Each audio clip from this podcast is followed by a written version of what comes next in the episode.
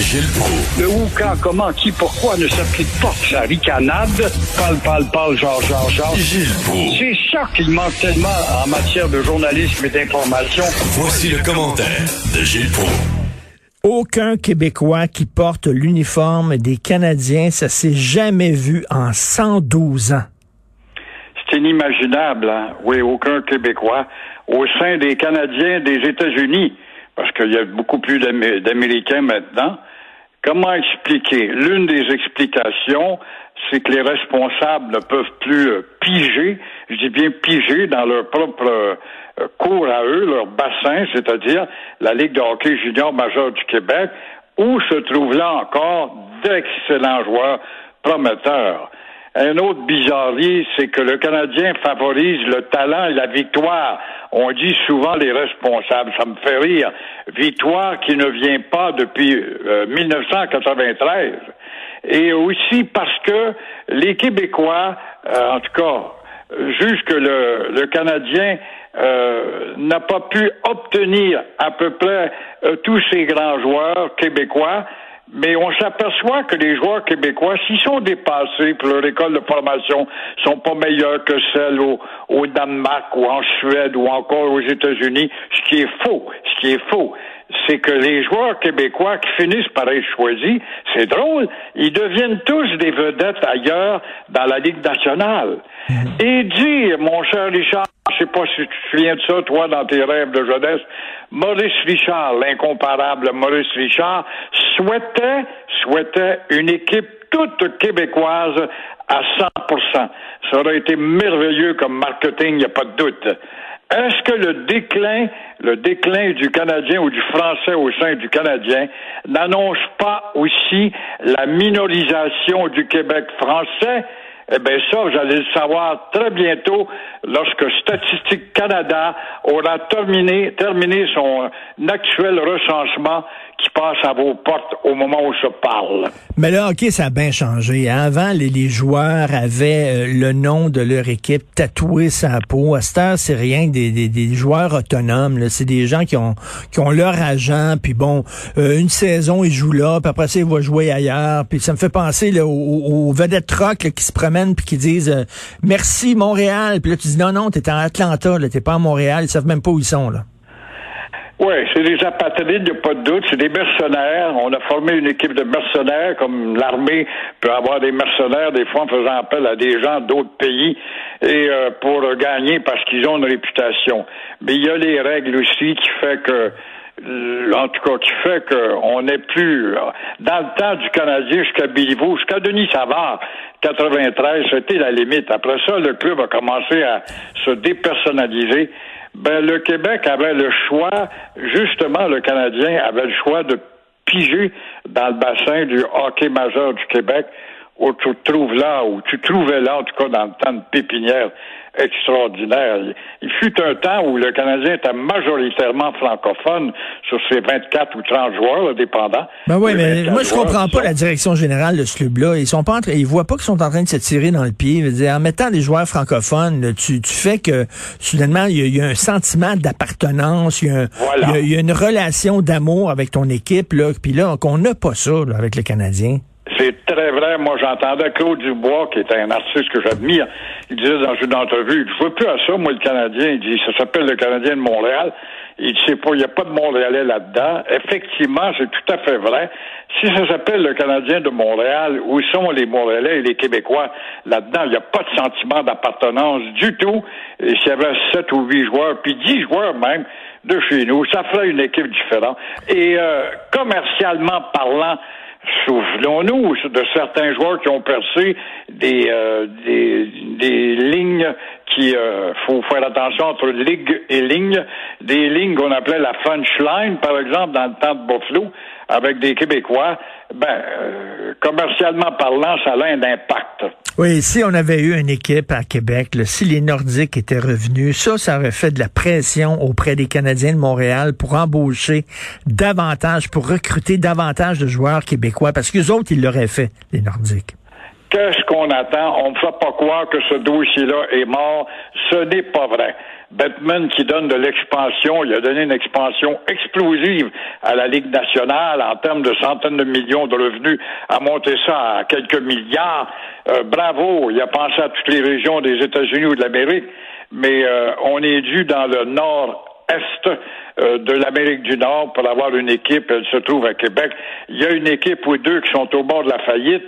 C'est à nous de transférer l'équipe en faillite vers la vieille capitale puis trouver des joueurs de chez nous. On va parler de religion maintenant. On sait que les prêtres catholiques ne veulent pas bénir les mariages homosexuels, sauf, sauf en Allemagne, où ils ont commencé à allumer en Allemagne.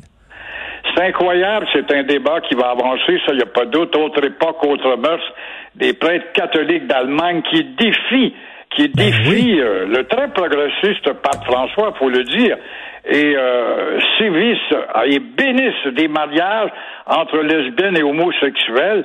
Il y a 110 églises communales d'Allemagne qui exigent justement de ces couples que de l'amour. Le problème, c'est que l'amour, ça ne dure pas toujours très longtemps.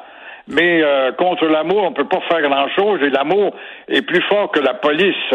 Alors voilà une autre belle crise à l'horizon au moment où le Vatican n'a pas encore fini de nettoyer de ses écuries la pédophilie.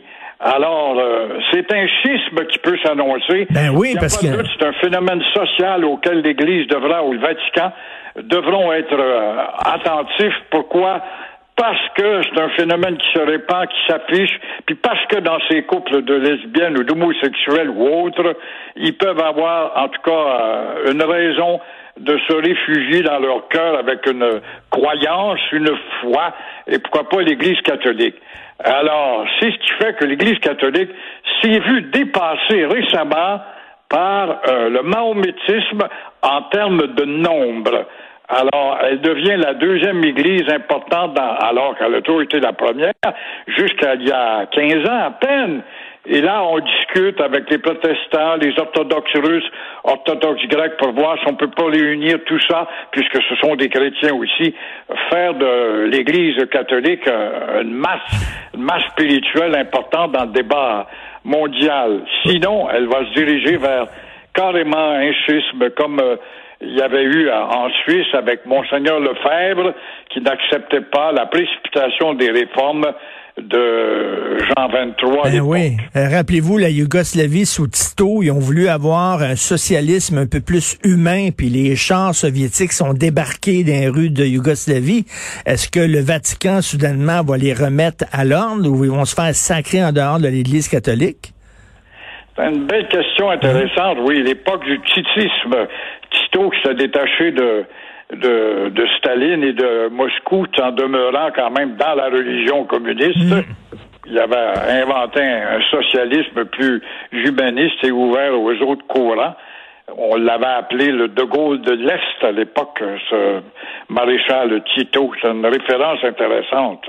Ben, en tout cas, euh, on va voir euh, ça, ce qui se passe, parce que ça m'étonnerait que le Vatican accepte que ses évêques, que ses curés bénissent des, des couples homosexuels alors qu'ils ont pris position contre ça. Donc, mais il est temps, il est temps que l'Église catholique allume, là, parce qu'ils sont pas en bonne, en bonne position. Ils devraient accueillir tous ceux qui veulent y aller, plutôt que de dire on veut pas vous avoir.